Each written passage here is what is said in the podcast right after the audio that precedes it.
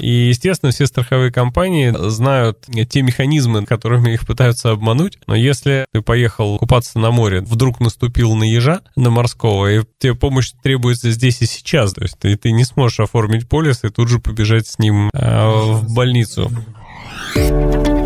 Спортмарафон. Аудиоверсия.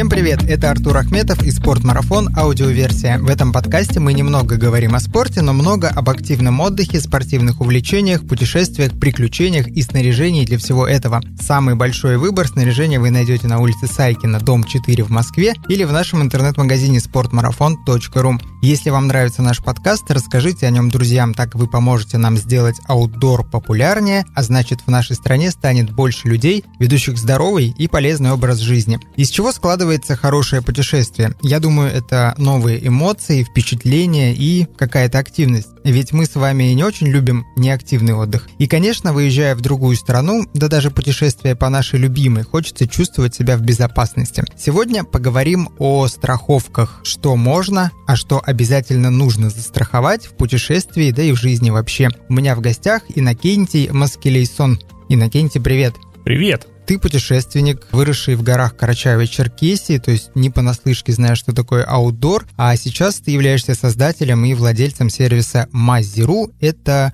правильные страховые решения, в том числе и для путешественников. Все правильно? Да, точно, это мы. А что ты называешь правильными страховыми решениями? Правильно это, когда ты выбираешь хорошую компанию и уверен в ее сервисе и надежности. Твоя компания правильная?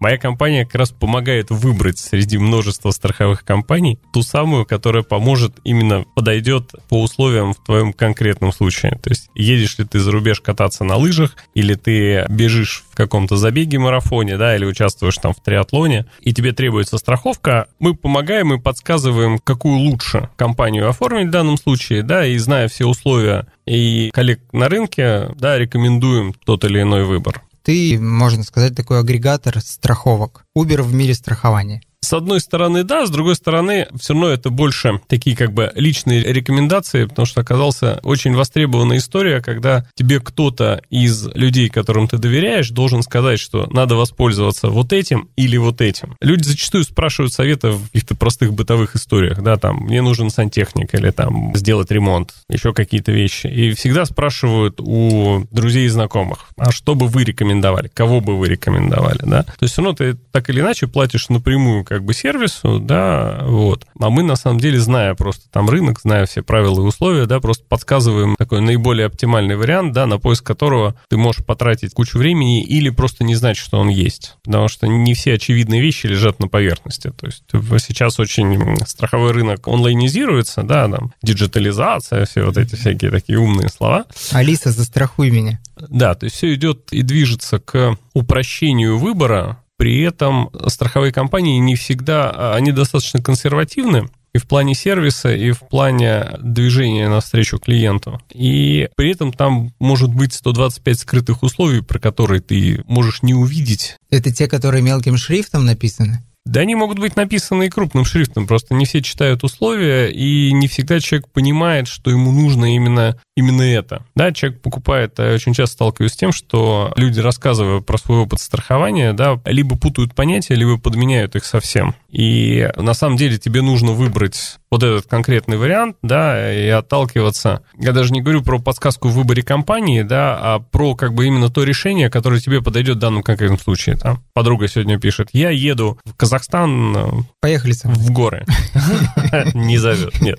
Говорит, еду в Казахстан в горы, мне надо заниматься альпинизмом, какая страховка подойдет мне для занятия альпинизмом? При этом поиск там такого решения на сайте, например, да, онлайн, он не дает этого решения, потому что очень многие э, страховые компании прекратили вообще страховать альпинистов.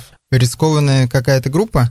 Потому что было очень много историй за прошедшие несколько лет. То есть, во-первых, это убыточный вид страхования в целом для страховщиков. Если они выставляют более-менее а, адекватные для себя тарифы, да, по этим тарифам никто страховки, собственно, покупать не будет. И плюс это очень большие репутационные риски для компании. То есть, когда что-то где-то случилось в горах, они не смогли помочь, там не смогли организовать вертолет, там не оплатили какую-то сумму, да, они просто понимают, что емкость этого бизнеса очень мала по сравнению со всем остальным, да, и просто принимают решение, что они этим не занимаются, потому что это очень сложно, убыточно, и, в общем, многие компании отошли от страхования экстремальных видов целом. Окей, okay, что же ты тогда посоветовал своей подруге? Решения остались. То есть есть несколько компаний, которые все-таки это делают, которые гарантируют, что прилетит вертолет. То есть, да, у них там не совсем простая история по цене, но при этом они гарантируют сервис в случае чего. То есть я точно знаю, что у них есть подписанные договора там с вертолетными компаниями. Такие истории требуют как бы индивидуального согласования. То есть некоторые компании не прекратили в целом страховать альпинистов, да, но перешли на то, что онлайн эту страховку купить нельзя. То есть ты присылаешь условия заранее, говоришь, я еду вот там туда-то, тогда-то и буду заниматься тем-то, и они принимают решение, что да, окей, как вот в этом случае мы берем человека, вот там, или не берем. Получается, что ты являешься таким страховым консультантом, который, в принципе, с одной стороны знает все про страховки, с другой стороны знает те риски, с которыми может человек столкнуться в своем путешествии, и ты вот эту информацию друг с другом скрепляешь и выбираешь идеальный вид страхования. Ну, в целом, да, я тебе просто советую, как бы, что подойдет тебе в конкретном случае, и подсказываю, как это лучше сделать. Вот. Плюс, зная, как бы, всех коллег в страховых компаниях, да, и понимая, как там внутри работают процессы урегулирования, решения вопросов и так далее, да, как бы, можно помочь и если что-то случилось, да, то есть я подскажу там, как правильно действовать в этой ситуации, там, надо ждать звонка от ассистенса, там, или как правильно написать им письмо, как на них там надавить с целью более быстрого принятия решения и так далее. Потому что э, сложность иногда в том, что человек не может сформулировать правильно вопрос. Это касается не только страхования, да, но и какой-то такой нашей обыденной жизни. То есть если ты правильно формируешь вопрос, формулируешь, ты получаешь правильный ответ. Если твой вопрос не совсем корректный, то ты на него и получаешь некорректный ответ, или твои ожидания не соответствуют тому, что в итоге ты получаешь.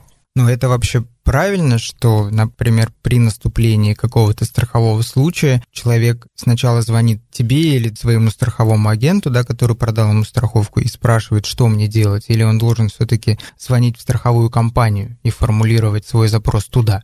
Нет, есть понятные действия, которые делаются в том или ином случае, да, здесь скорее про советы в каких-то сложных ситуациях. А что делать, если ты попал в ДТП, да, то есть там, не знаю, у нас в команде есть человек, который занимается автострахованием, да, я тут вот сам недавно попал, попал в небольшое ДТП, то есть у меня въехали. Собственно, я позвонил и спросил, как лучше в этой ситуации действовать, да, что мы там ждем ГАИ, как мы потом решаем с документами, как быстро там это все оформить и так далее. В целом, если бы такого человека не было, не было понимания, куда бежать в данной конкретной ситуации. Да, то есть я позвонил там в компанию наверняка бы, записался точно так же там на осмотр автомобиля как бы экспертом, но потратил бы время на выяснение нюансов этого процесса, этого нюансов случая, и так да. далее. Да, тут как бы я получил консультацию за там минуту буквально. Очень яркий тобой пример. Это ситуация, можно назвать ее обыденной. Вот эти мелкие автоаварии случаются на дорогах каждый день. Из-за этих порою мелких аварий, которых люди могли там разойтись по европротоколу из-за незнания, собирается на три часа огромная пробка. И это я все говорю к вопросу тому, а насколько вообще сейчас люди в нашей стране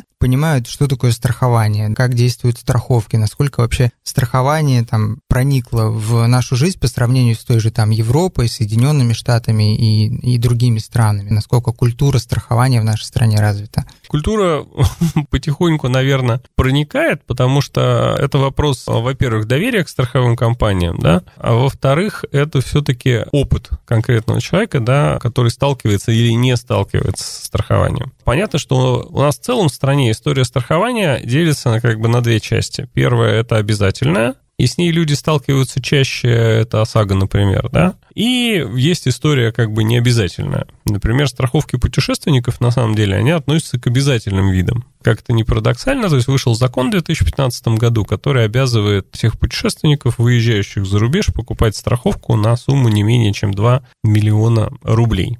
Вот, но поскольку... Это сумма покрытия. Это сумма покрытия. Слушатели подумают, что за страховку да. на 2 миллиона заплатить. Нет, она стоит обычно там порядка 1 евро в день, да, там для европейских стран. Ну, Стоимость зависит еще от возраста, она зависит от там, спортивных активностей, от страны пребывания и так далее. То есть там много параметров, из которых складывается цена. Но такое обязательство есть. То есть да, его никто не проверяет. Не при вылете у вас там офицер погранслужбы как бы это не проверяет. А хотя, например, страховку автомобильную проверяют на таможне, если ты едешь на своей машине, обязательно при выезде из, там, например, зоны Шенгена, да, тебя проверит офицер погранконтроля, он спросит, а где у вас там полис зеленая карта или сертификат. И это как бы обязательные виды, и с ними люди сталкиваются чаще. Вот, с добровольными сталкиваются немножко пореже, то есть то, что касается там каких-то путешествий и спорта, да, в основном действительно продиктовано либо обязательностью вида, да, как я сказал, либо, если ты, например, участвуешь в спортивных соревнованиях, и организаторы требуют обязательно страховку при регистрации. Делается это, с одной стороны, для спокойствия самих организаторов и с тем, что они с себя снимают всякую там головную боль по обязательствам в случае какой-то серьезной там травмы, наступления инвалидности или смерти. Вот, такого вот серьезного увечья. А такие случаи бывают, к сожалению, особенно на там больших сожалениях и каких-то их сложных видах спорта. С этим люди сталкиваются чаще. Так, страховой защитой люди пользуются в основном, то есть не предмет первой необходимости, к сожалению или к счастью, вот. Но есть виды, которые при очень невысокой стоимости полиса дают очень большую финансовую защиту в случае каких-то действительно очень таких вот серьезных историй.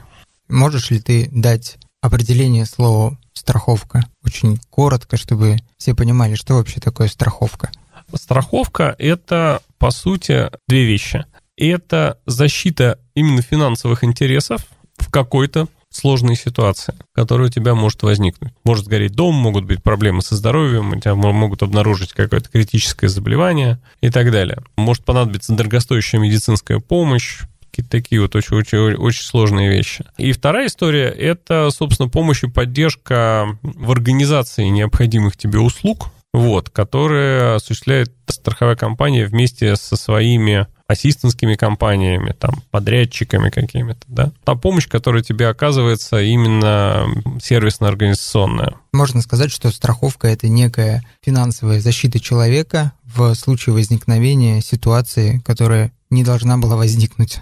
Да, то есть это, естественно, всякие непредвиденные вещи, которые могут происходить. И зачастую страховка нужна именно в таких таких катастрофических вещах, да, то есть там, условно, сгорел дом, да, там, или угнали автомобиль, или там крупная травма какая-то, да, или какое-то вот серьезное заболевание, да, которое тебя, в принципе, меняет твою жизнь в целом, да, и если у тебя, тебе позволяют финансы чем больше люди занимаются как бы своими финансами личными, да, и имеют финансовую образованность да, в вопросах, чем чаще они пользуются страховой защитой, понимая ценность страхования в принципе. Ну, в общем, про страховки, наверное, понятно. Понятно, зачем страховаться. Давай теперь будем выяснять, что конкретно мы можем застраховать в неком базовом варианте, какие есть дополнительные опции в страховании касаемо наша компания все-таки занимается аутдором, занимается путешествиями, поэтому будем говорить о том, что человек принял решение отправиться куда-то отдыхать. Э, возьмем самый распространенный, наверное,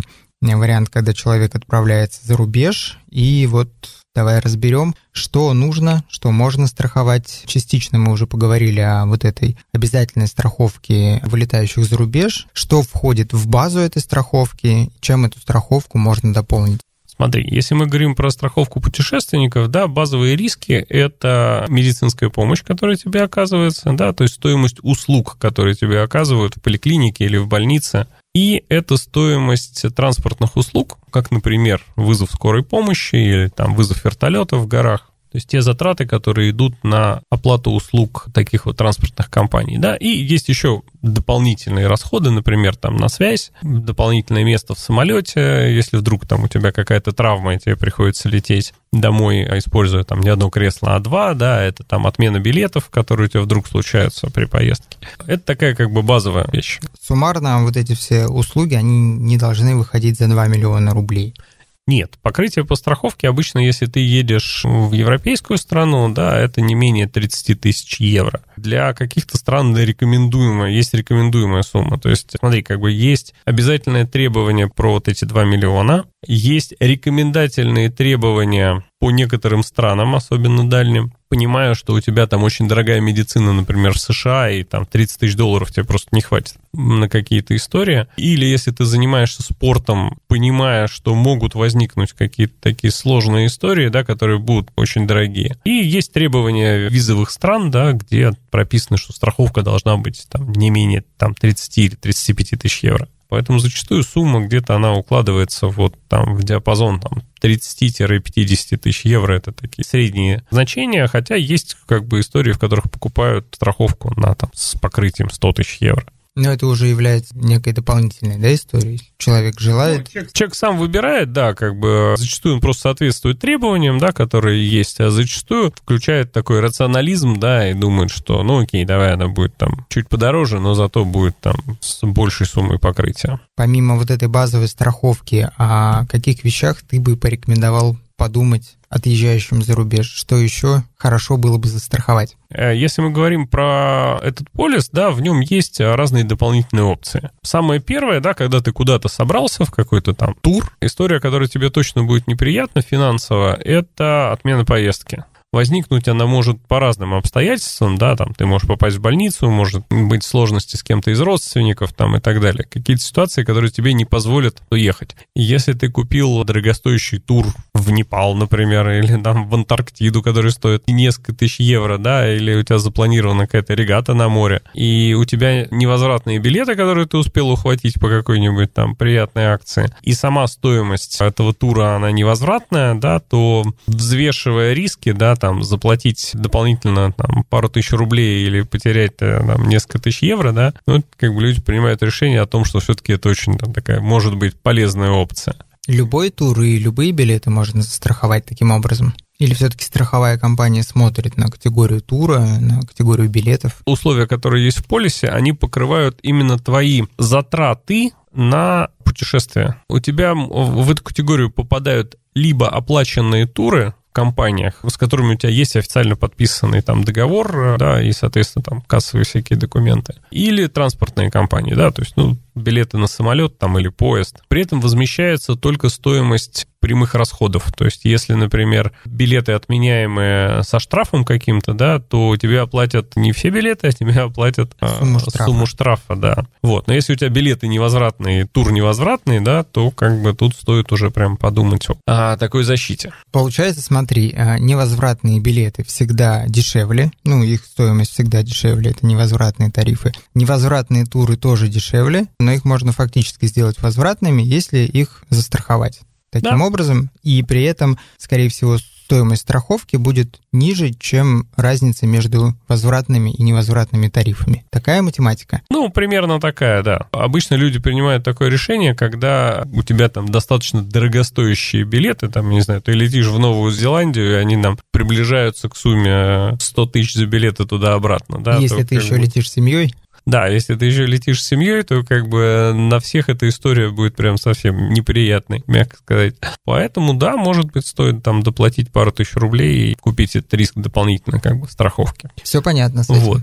Потом у тебя может включаться риск гражданской ответственности. Угу это то, когда ты причинил кому-то. По какой-то непонятной причине. Не, ну по совершенно там понятной причине, например, ты арендовал шале в горах, да, и случайно разбил стекло там в арендованном доме, вот, а стоимость замены этого стекла составит несколько сотен евро. Да, при том, что стоимость этого риска может составить там порядка 100 рублей, например, в полисе. Я думаю, опция это покрывает причинение ущерба другим людям, физического ущерба людям, здоровью людей. И здоровью тоже. То есть, если ты в кого-то въехал на лыжах на горнолыжном курорте, и тебе потом предъявили иск вот, об ущербе здоровью, то вот эта, собственно, гражданская ответственность, она может покрывать по аналогии с полисами ОСАГО. Это тоже полис гражданской ответственности, да, вот. Если ты, будучи за рулем машины, причинил кому-то вред, да, там есть стоимость возмещения не только железа, да, но и стоимость э, возмещения по здоровью. Если эти претензии предъявлены особенно там в судебном порядке, да, то как бы эта стоимость будет компенсирована. Что еще дополнительно, помимо гражданской ответственности, э, пока ты летишь, это может быть багаж, например, дорогостоящее оборудование, то есть ты летишь с кайтом там или с очень дорогими фрирайдовыми лыжами, или, например, с велосипедом для триатлона, который стоит под миллион, то в случае потери багажа это прям такая серьезная как бы потеря. Печальная история. Да. Вот, поэтому в таких случаях багаж надо страховать по максимуму и выбирать те компании, где покрытие по этой опции максимальное. Оно обычно составляет там максимум где-то 2000 долларов. Вот, но есть компании, в которых это может быть больше. Сноуборды и лыжи можно таким образом страховать? Да, и вообще любой, в принципе, багаж. Любой багаж, с которым ты летишь, да, вдруг его тебе где-то там потеряли, и тебе эту стоимость могут компенсировать. Каким образом страховая компания проверяет, что я в багаж сдал именно то, что застраховал? Ну, то есть могу ли я в страховке написать, что я сдаю одну вещь, а по прилету сказать, это, это не мое, что-то перепутали. То есть, как происходит страхование? Что конкретно я страхую в этом случае в качестве багажа? Ну, ты заявляешь, когда ты потерял какую-то вещь в, в аэропорту, ты э, в авиакомпании заполняешь такую бумагу, да, и, собственно, прописываешь там ценность тех вещей, которые у тебя были в багаже, собственно, стоимость этого багажа. Вот. И если официально авиакомпания не находит этот багаж, да, они тебе дают справку о том, что у тебя вот там такой-то такой-то багаж, да, там с твоими предъявляемыми претензиями компании был утерян. Но все-таки вопрос был немножко про другое. А что я страхую непосредственно в страховой компании? Просто какой-то эфемерный багаж, все то, что ты везешь в багаже, да. Я подаю опись. Ты подаешь опись, да, которая у тебя есть в этом листе, который ты заполняешь в авиакомпании, да, и ты там, я повторюсь, прописываешь стоимость тех вещей, что там было внутри, да, и, собственно, сколько это стоило. При этом, там, в доказательство того, что у тебя там был велосипед, например, да, ты можешь предъявить чек из магазина, в котором ты его покупал, и сказать, что вот у меня был вот такой вот велосипед прекрасный, вот, он пропал в багаже такой-то авиакомпании, при таком-то перелете, и вот я прошу вас компенсировать эту стоимость. Все равно не понимаю. Смотри, я оформляю страховой полис на багаж угу. перед вылетом. Я вот... Нет, ты не прописываешь там не ни, никаких ничего. вещей, нет, ты просто как бы ставишь галочку на этой опции, и все. Зачастую, кстати, компании включают бонусом в каком-то небольшом лимите, там 300 или 500 евро, могут включать, компенсировать такие вот потери багажа. Так, теперь понятно. С третьего раза я, я понял, зачем и как страхуется багаж. Так, отлично. Что еще можно страховать перед путешествием? Самое основное, естественно, это спортивный риск. Да? То есть надо понимать, что если ты будешь заниматься спортом, там, куда ты едешь, у тебя должна быть включен риск спортивной активности, да, той, которой ты планируешь заниматься. При этом важно понимать, что все путешествие твое, оно страхуется со спортивными рисками с его начала до его конца. То есть, если ты планируешь там, несколько дней позаниматься экстремальным спортом, да, потом там неделю полежать на пляже, многие спрашивают, можно ли покупать две разные страховки. То есть взять страховку подешевле на стандартную, или она у тебя может покрываться из каких-то твоих других условий, там, корпоративной страховки ДМС или там карточки банка, да, которые у тебя. Вот. А докупить спортивные риски именно на период срока действия. Вот какие-то компании позволяют это сделать, да, то есть купить страховку именно на период ну, условно а, говоря, на три дня, которые ты планируешь. На, на те три дня, которые, которым ты планируешь заниматься, да. Но при этом, если вдруг понадобится а, возвращение обратно, да, у тебя билеты куплены на срок с и до, да, то тут они тебе могут, например, отказать в транспортных расходах, потому что у тебя этот день не был покрыт страховкой. Поэтому логично страховать путешествие как бы от начала до конца с учетом всех этих рисков. Таким образом, ты полностью в этой истории закрываешь как бы все свои риски, да, от того, что тебе могут отказать в части каких-то услуг. Нужно ли указывать в страховке, каким именно видом спорта планирую заниматься? Обязательно. Когда ты выбираешь полис и покупаешь его, да, надо смотреть очень внимательно на тот вид спорта, которым ты планируешь заниматься, и на условия его применения, потому что он у тебя может быть, например, любительским, а может быть, ты едешь на какие-то соревнования. А по условиям компании любительские занятия могут покрываться, да, например, а профессиональные нет или коэффициент на них может быть разный, поэтому покупая полис, да, вроде бы, да, на то, что тебе нужно, ты получаешься не защищен, поскольку для там профессиональных спортсменов, да, там этот коэффициент выше. Очень внимательно надо смотреть на условия по экстремальным видам спорта, потому что катание на лыжах У тебя может быть катание на обычных лыжах, у тебя может быть катание на горных лыжах, у тебя может быть катание на горных лыжах по трассе, да, может быть катание на горных лыжах, исключая черные трассы. От этого зависит стоимость страховки, и в некоторых компаниях четко прописаны условия, да, например, что там черные трассы не покрываются. То есть с тобой произошел страховой случай, да, что если ты катаешься по черным трассам, значит, ты экстремал, поэтому там заплати побольше, пожалуйста. Вот, и риски как бы выше, да. Хотя мне кажется, что на синих трассах самое опасное. Ну, в принципе, да. Вот. да. Говорят, за пределами трасс безопаснее, чем, чем вот. на самих И трасс. отдельная тема, да, там про фрирайд и скитур фактически ты выезжаешь за пределы там, обозначенных зон, курорта и так далее, да, и у там многих страховщиков эти вещи вообще исключены. Вот, у кого-то прописывается очень невнятно и по условиям непонятно, что у тебя это включено, да, и даже операторы страховой компании, которым ты позвонишь, они по-разному как бы толкуют этот пункт о том, что там включено это или нет. И однозначно никто не может ответить, а если я пойду с лыжами там поскитурить, например, какую мне надо брать страховку? Вот, что мне надо включать. Потом многие виды спорта не обозначены в полисе, да, ну, то есть, например, скайранинг. Люди, близкие к спорту, понимают, что чем скайранинг отличается от трейл-раннинга. Некоторые страховые компании не совсем понимают, и поэтому даже не могут однозначно ответить на такой простой, казалось бы, вопрос, включен он или нет. Почему, да, потому что скайранинг это все-таки горы, может быть, часть маршрута как бы альпинистская, да, там, и ты можешь где-то там пролезать по веревке или пролезать по скале. Ну и да. скорость другая, наверное. Другая скорость, и все-таки, да, все-таки это горы. trail running зачастую это какие-то препятствия на пересеченной местности, да, как бы без горного рельефа. Вот, и поэтому суть-то примерно одинаковая, да, но все-таки условия, в которых ты бежишь, да, там по этому маршруту, они, они разные. Потом надо обращать очень большое внимание на ограничения по а высоте могут быть ограничения, да, то есть вот там недавно одна крупная страховая компания ввела ограничение на то, что у тебя страховые случаи должны быть происходить на высоте не выше полутора тысяч метров. Не Покуп... очень большая высота. А покупая полис для катания на горных лыжах, да, то есть так, такие высоты принципе, есть только там в странах Скандинавии, наверное. Вот, там, где можно покататься, да, там на высоте не более там полутора тысяч, да, и... Если с тобой произошел несчастный случай выше этой высоты, то страховка это не покрывает, а если да, ниже, то страховка то не, не, не покрывает. Это то же самое с хайкингом, например, да. Ты покупаешь полис, да, пишешь там, что у тебя включена прогулка по горам, да, не альпинизм, вот. А, но при этом в полисе у тебя где-то там 125-м пунктом написано, что предельная высота, на которой работает страховка, это там 3000 метров.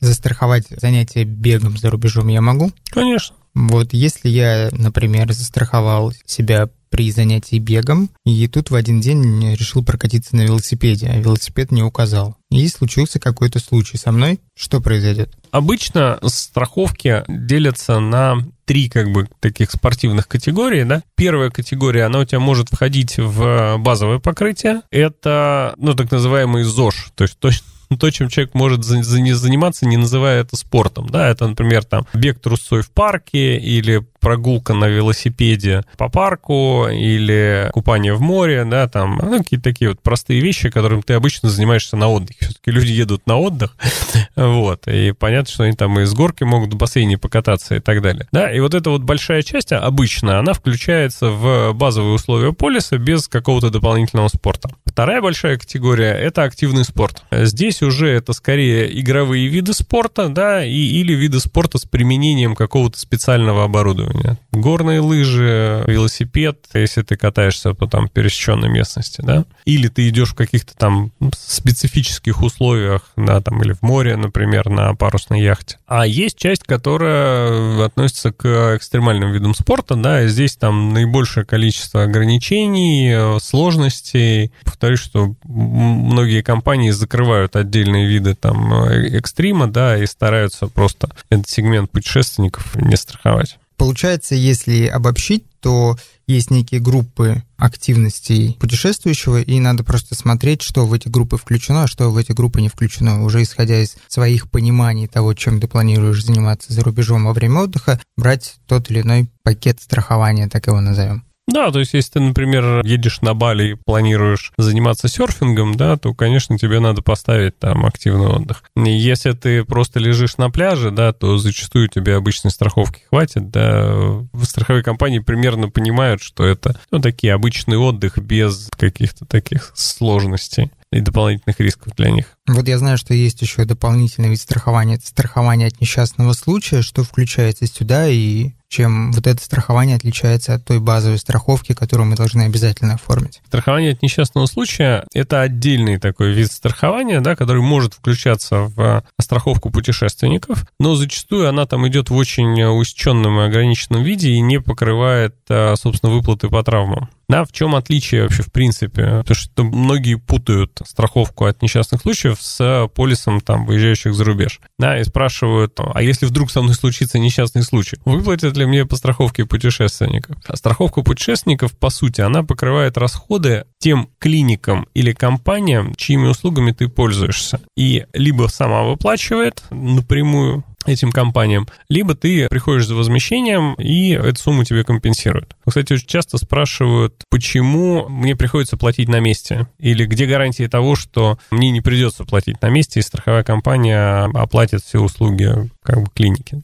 Здесь смотри, как это работает. Выбор а, одного из этих двух вариантов да, зависит в основном от той клиники да, или тех компаний, которые оказывают тебе услуги. Например, если ты приезжаешь в какую-то крупную европейскую страну, да, и тебе требуется медицинская помощь, и ты обращаешься в какой-то крупный госпиталь, у которого есть договор со страховой или ассистентской компанией, да, то они принимают гарантии об оплате от страховой компании, и поэтому тебе не приходится платить на месте. Но если ты пользуешься услугами каких-то частных врачей, да, например, там, при отдыхе на море, или стоматологических клиник в Европе зачастую там не очень больших, то их никакие гарантии страховой компании не устраивают. Они говорят, плати на месте, а потом разбирайся сам. И очень часто этот негатив как раз переносят на страховые компании. Почему вы меня туда отправили, как бы и не заплатили? Да не заплатили, потому что клиника не хочет принимать гарантии об оплате никаких и слышать не хочет. Вот, соответственно, потом человек приезжает, подает заявление как бы на возмещение, да, и ему эту сумму возмещают. Для человека это организационно, конечно, сложная история, потому что документы надо предоставлять все полные, да, там зачастую могут попросить перевод, приложить все чеки и так далее. Поэтому, конечно, лучше, когда страховая компания все-таки платит напрямую в клинику, да, и сам человек в этом не участвует. По поводу разницы между как бы страховкой от несчастных случаев. Здесь как раз выплата идет непосредственно застрахованному, если что-то случилось. Да, это может быть самые основные риски, это смерть, инвалидность и травма. По первым двум зачастую выплачивают 100% да, от суммы покрытия. А вот по травме выплачивают по таблице выплат в зависимости от тяжести той или иной патологии. То есть у тебя может быть перелом руки, у тебя может быть перелом кисти, у тебя может быть перелом пальца. И на каждую из этих историй есть свой процент в таблице страховых выплат. Да, поэтому за там перелом мизинца ты можешь получить там 1%, да, а за перелом всей руки можешь получить 20%. Вот, от той суммы, которая у тебя указана в страховке. Поэтому страховку частных случаев обычно покупают отдельно, и уж тем более, да, на, какие-то там спортивные истории, предполагаю, что будет выплата. Вот, но при этом надо понимать, сколько процентов ты получишь в случае, если, например, а там у горнолыжников часто, да, это там колени, там разрыв связок и так далее. А там процент выплаты на самом деле не, не такой большой. Поэтому если ты хочешь получить какую-то достойную компенсацию, да, то есть надо просто брать страховки с очень высокими страховыми суммами, там от полумиллиона, например, да, понимая, что здесь тебе заплатят там хотя бы это 5-10% от этой суммы если человеку за рубежом понадобилась юридическая помощь. Этот риск может быть включен как бы в базовую страховку, да, может быть там отдельной дополнительной опцией. Вот, это там решение визовых вопросов, да, какая-то там юридическая поддержка в случае, если на тебя кто-то там подал в суд. Надо смотреть, в принципе, если есть, есть опции, которые стоят очень-очень недорого, да, обычно страховки или включаются бонусом. Поэтому, если есть возможность их включить как бы без доплаты, да, то это прекрасно. Если нет, то можно просто там посмотреть, да, и для себя там оценить, нужна тебе эта опция или нет. Скажи, а существуют ли такие механизмы, которые позволяют оформить некую базовую страховку, а при наступлении определенного случая сделать небольшую доплату, чтобы покрыть этот определенный случай? Нет, смотри, ты в любом случае оформляешь страховку до того, как у тебя что-то случилось. Иначе это не страхование. в любом виде. То есть пока у тебя машина не попала в ДТП, да, ты можешь ее застраховать. Вот, если дом уже сгорел, да, то как бы, если ты пытаешься оформить на него страховку, это уже мошенничество, по сути. Жаль, жаль. Вот. И, естественно, все страховые компании, да, знают те механизмы, да, которыми их пытаются обмануть. В текстах договоров а, или в условиях, да, прописывают такие вещи, которые защищают их в случае недобросовестного использования. Кто тебе вообще сейчас сказал, что кто-то кого-то собирается обманывать? Бывают такие случаи, да, когда люди покупают страховку, находясь уже на там длительном отдыхе, да, посчитав, что можно будет там подождать несколько дней с какой-то помощью, если вдруг я куплю страховку и обращусь там на второй или на третий день, да, вот. Но если ты поехал купаться на море, да, и вдруг наступил на ежа, на морского, и тебе помощь требуется здесь и сейчас, да, то есть ты, ты не сможешь оформить полис и тут же побежать с ним э, Еще в раз больницу. в море надо будет зайти, еще раз наступить на ежа и потом уже побежать в больницу. Обычно страховые компании включают некий период временной франшизы, да, для того, чтобы избавиться от таких историй. То есть это защита от недобросовестного использования.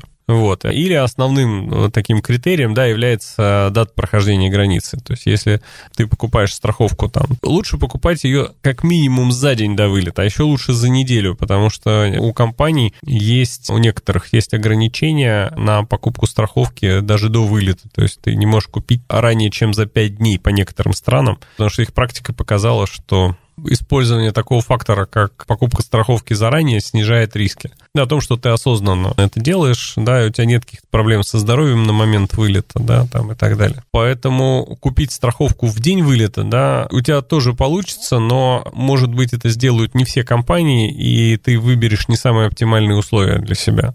А если ты еще занимаешься спортом, да, то может так получиться, что ты выберешь самый дорогой вариант из имеющихся по факту, просто потому что другие компании не дают тебе возможности оформить там страховку день в день. Разумный подход к страхованию. Думайте о том, как страховаться и страхуйтесь заранее. Частый очень э, кейс — это путешествие на собственном автомобиле, наверное, в условиях нашей страны в Европу. Что нужно предусмотреть вот в отношении автомобильных путешествий на собственном автомобиле. Э, здесь, опять же, есть обязательное страхование, да, которое называется называемая система или сертификат «Зеленая карта». Ее подписали очень много стран, да, включая там Россию, Беларусь, практически все европейские страны. Поэтому при выезде за рубеж там, в направлении Европы эта страховка является обязательной. Ее можно купить заранее, да, ее можно купить прямо при подъезде там, к границе. Вот. Вопрос в том, что на границе обычно ты потратишь какое-то время на ее оформление, да, и может стоять очередь как бы там из людей, которым это срочно надо сделать, да, там за 2 километра до границы. На и, границе на... страховка дороже будет стоить? Нет, она будет стоить одинаково везде, потому что законодательно определены тарифы равные для всех, да, угу. то есть покупая ее там заранее перед выездом, да, и покупая ее на границе, ты, по сути, заплатишь одни и те же деньги. Вот, здесь вопрос как бы в удобстве там и оформлении. Покупая заранее, ты спокойно как бы этот вопрос решил, положил ее себе в бардачок машины, да, там и поехал. Вот, единственное ограничение, ее нельзя покупать заранее, а, раньше, чем за месяц до поездки. Немножко странное ограничение, но оно, скорее всего, связано с тем, что там тарифы устанавливаются в евро и очень может меняться курс, вот, поэтому, ну, ввели такое вот странное правило, вот. Соответственно, этот сертификат нужен. Э, он стоит дешевле для там только Белоруссии, да, и там стоит дороже, например, для Европы. Вот. Есть страны, у которых своя система такого страхования, например, Грузия. Когда ты едешь в Грузию или через нее, то, по сути, тебе такой сертификат тоже нужен. Ты его можешь купить либо до, либо после границы. Его отсутствие наказывается достаточно суровым штрафом, и при этом полиция там у тебя может проверить сертификат. Вот. А, но самое главное, что если ты попадешь в ДТП, и вдруг у тебя его не окажется, то сумма возмещения, да, может быть очень серьезной, то есть несопоставимой со стоимостью этого сертификата. Еще при путешествиях а, на своем автомобиле, да, можно обычную страховку путешественников, да, некоторые некоторые компании добавляют эту опцию, когда у тебя включены так называемые риски сервисного ассистанса, да, если у тебя что-то случилось с машиной, э, тебе ее надо эвакуировать, да, там до ближайшего техсервиса, вот, там такая помощь на дорогу. Можно ее включить, и еще такой совет, просто если вдруг машина застрахована по каско страховой компании здесь, да, то обязательно перед выездом уточнить условия, распространяется ли эта каска на зарубежную поездку. Иногда приходится там оформлять дополнительное соглашение в компании, да, иногда это стоит каких-то там дополнительных денег, но это такая как бы очень полезная штука, потому что ты можешь даже не попасть в ДТП, да, но страховка тебе потребуется. Мои друзья этим летом поехали в Италию, да, ничего не предвещало беды, а там выпал град с куриное яйцо, и всю машину очень сильно побило градом. И восстановление машины здесь в сервисе в России как бы стоило очень, очень приличных денег. Со своим автомобилем понятно, если мы прилетели и арендуем автомобиль а, в аэропорту приезда, например, что учесть в страховании при аренде автомобиля? Тут смотри, как бы какая история. Ты можешь арендовать автомобиль напрямую в компании, которая их сдает, да, можешь это делать через каких-то агрегаторов, да, которые позволяют сделать выбор наиболее удобного по стоимости автомобиля, да, и по там тем параметрам, которые тебе нужны. И есть какая-то обязательная базовая страховка, которая аналог нашего ОСАГО, да, и есть часть, которая покрывает там угон, или какой-то крупный ущерб в автомобиле, да, если там происходит полный тотал, серьезное ДТП там и так далее, эти риски могут покрываться базовой страховкой, иногда на ней устанавливают ограничения или какую-то франшизу. Франшиза — это часть убытка, который ты платишь самостоятельно. То есть те риски, которые ты берешь на себя, да, и страховая компания может платить как бы сверх риска этой суммы, да, либо ты как бы это твое соучастие в оплате убытков. Кстати, по обычной страховке, да, путешественников франшиза тоже бывает, и по ряду стран, например, Таиланд, очень часто э, бывает, что в страховке есть франшиза там 30 или 50 долларов. То есть тебе приходится так или иначе по каждому страховому случаю, да, это та сумма, которая тебе не возмещается. Поэтому, безусловно, лучше покупать страховки без франшизы. При аренде ты можешь сделать дополнительную страховку, проапгрейдить то, что у тебя есть, включая там зеркала, какие-то мелкие царапины там, и так далее. Те вещи, которые могут частенько тебе понадобится. Вот, а если ты покупаешь через агрегаторов, да, они зачастую тебе предлагают тоже какой-то вариант покрытия за какие-то там приемлемые деньги, которые ты платишь в день для того, чтобы у тебя твои риски были защищены. Вот, важно обращать внимание на то, сколько водителей вписано в страховку, потому что она может покрывать там одного человека, да, а за второго дополнительную какую-то сумму денег захотят попросить, да, и в случае нахождения второго человека за рулем, да, это будет не страховым случаем. Вот на такие вещи надо обращать внимание. Накиньте, ну, в общем, в принципе, мы, по-моему, обсудили все возможные случаи, которые могут произойти с путешественниками за рубежом, при дороге туда, на этот зарубеж, так скажем. Поняли, что о страховках нужно думать заранее, страховаться заранее и очень трезво оценивать э, все, что может с вами произойти за рубежом. Если наступает все-таки несчастный страховой случай, понятно, что многие люди в этот момент э, находится в каком-то таком странном состоянии организма, когда там учащенный пульс, учащенное дыхание, что-то еще происходит. Твой совет, что делать в такой ситуации? А, конечно, лучше заранее прочитать по страховке раздел «Что делать, если случился страховой случай?».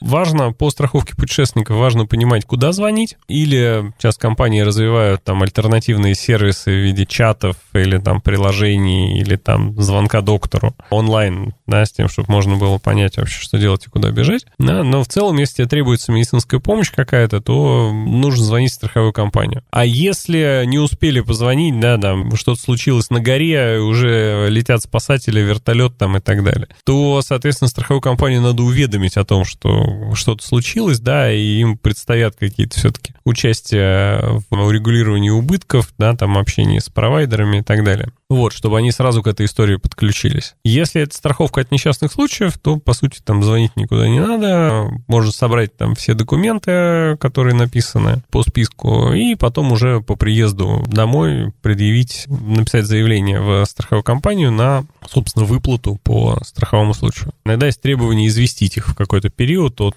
э, момента начала прохождения, поэтому все равно лучше каким-то образом компанию уведомить о том, что с вами случился несчастный случай. Но главное не паниковать, да, и понимать, что страховые компании это такие никакие не волшебники, прилетающие на вертолете, да, а это, собственно, те, кто возмещают деньги по, по финансовым рискам. Если нет а, какой-то местной инфраструктуры, которая может оказать помощь, да, или нет там вертолета, который должен прилететь, да, то страховой компании его взять неоткуда. Надо, надо четко понимать, а, что ожидать в конкретном месте, куда ты едешь. Да, могут ли в принципе тебе оказать там какую-то помощь, да, кто и как это будет делать. Вот, ну и понимать, что страховая компания оплатит эти расходы. Случалось ли в твоей жизни попадать в такие ситуации, в которых, ну, ты понимал, что если бы не страховка от этой ситуации, то тебе бы пришлось не очень хорошо? Смотри, я, конечно, сам попадал несколько раз и в очень, как бы, неприятные истории, когда страховка требовалась, да, там у меня ребенок сломал ногу, находясь за рубежом, и мы там несколько дней лежали в больнице, проводили операции, потом очень там сложно добирались в Россию обратно. В других ситуациях тоже приходилось сталкиваться, там и стоматологическая помощь за рубежом требовалась.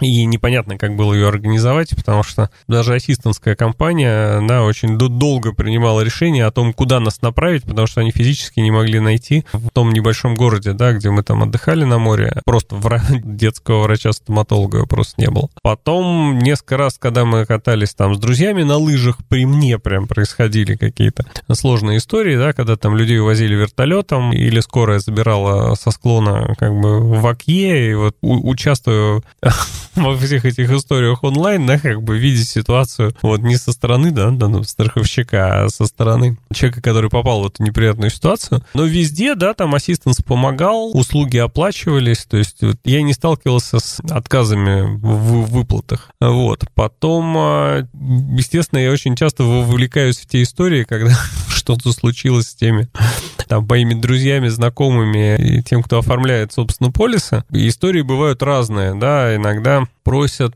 как бы совета, да, а что же все-таки делать? Какая-то была история в этом году, когда люди поехали в Непал, в трек, и шли к, там, по-моему, базовому лагерю Эвереста. Вот. И на высоте, там выше 4000 метров, в глухой непальской деревне, у человека сильно заболел зуб. И понятно, что ему требовалась медицинская помощь. Вот, поскольку я сам врач, я примерно понимаю все сложности организации помощи, да, э, вот. И было понятно, что в этой глухой деревне ему никто не поможет, что ему надо спускаться вниз как бы в госпиталь. При этом было немножко странно, да, что человек, поехав в такую сложную там экспедицию, да, в трек, как бы не удосужился провериться, а там сходить к врачу, это тоже такой совет, да, сходить к врачу перед тем, как вы куда-то едете, но особенно вот это касается стоматологии. Понятно, что если вы едете там купаться на море, да, это может быть и не так критично. А вот если вы едете в какую-то длительную экспедицию, где, в принципе, нет медицинской помощи, то это может быть очень актуально. Человек говорит, а что мне делать в этой ситуации, да, там надо вызывать вертолет, каких-то спасателей там и так далее, и так далее. На что, в принципе, мы, посоветовавшись с врачами, пришли к выводу, что медицинская помощь действительно нужна, но это все-таки амбулаторная помощь, а не стационарная. То есть, как бы, человек не умирает и по итогу, как бы мы там долго общались со страховой компанией, а что же делать там с ассистенсом и так далее. А на что страховая компания сказала, что окей, мы готовы организовать вертолет и готовы э, на вертолете довести его до ближайшего госпиталя. Но если в госпитале ему полечат зубы и отпустят, то мы не оплатим. Если его положат в стационар, как бы, э, и скажут, что это сложная история, которая требует там госпитализации, да, то тут мы без проблем как бы оплатим и транспортные расходы тоже, потому что мы не видим отсюда, да, что с этим зубом. Ну, в итоге пришлось подключить как бы своих друзей, лучших стоматологов в России, да, которые сказали как бы, что надо делать. Из того скудного арсенала таблеток, которые были у человека на тот момент, да, как бы, что надо принять и что надо сделать с тем, чтобы можно было спокойно там пешочком дойти вниз до, до больницы и там уже, собственно, получить всю необходимую медицинскую помощь. Вывод из этого я могу сделать один. Чистите зубы два раза в день минимум, утром и вечером. надо, естественно, за собой следить, да, и не надеяться, что кто-то будет принимать решение за тебя. Спасибо тебе большое за этот подробный разговор про страховки. Мне, во всяком случае, стало гораздо понятнее, что нужно страховать, а главное, зачем. Надеюсь, и нашим слушателям тоже. А я тебе хочу пожелать, чтобы у тебя в будущем было больше людей, которые страховались, но чтобы с этими людьми происходило как можно меньше страховых случаев. В гостях был у нас Иннокентий Маскелейсон. Я оставлю твои контакты в описании нашего подкаста, чтобы люди могли к тебе обращаться за какой-то конкретной помощью. Да, можешь задавать вопросы. Я сам такой достаточно активно путешествующий человек, да, и среда аутдора мне близка с детства. А уж тем более спортмарафон, в который я захожу и несколько раз в году. Почему несколько раз? Потому что ты заходишь, и тебе хочется всего. Вот. И поэтому я иногда захожу на сайт в интернет-магазин спортмарафона, да, или хожу на лекции прекрасные, но понимая, что если я зайду в магазин, там столько хороших, а главное нужных вещей, что я без э, большого пакета оттуда просто не выйду. Вот. Я думаю, что тебе нужно ввести новый вид страхования. Это страхование от чрезмерных покупок. Возможно, не только в магазине «Спортмарафон». Может быть, хорошая идея. Спасибо тебе еще раз и до встречи. До встречи.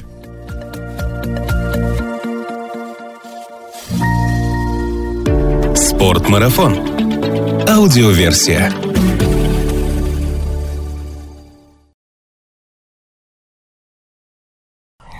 Диджитализация, все вот эти всякие такие умные слова. Алиса, застрахуй меня.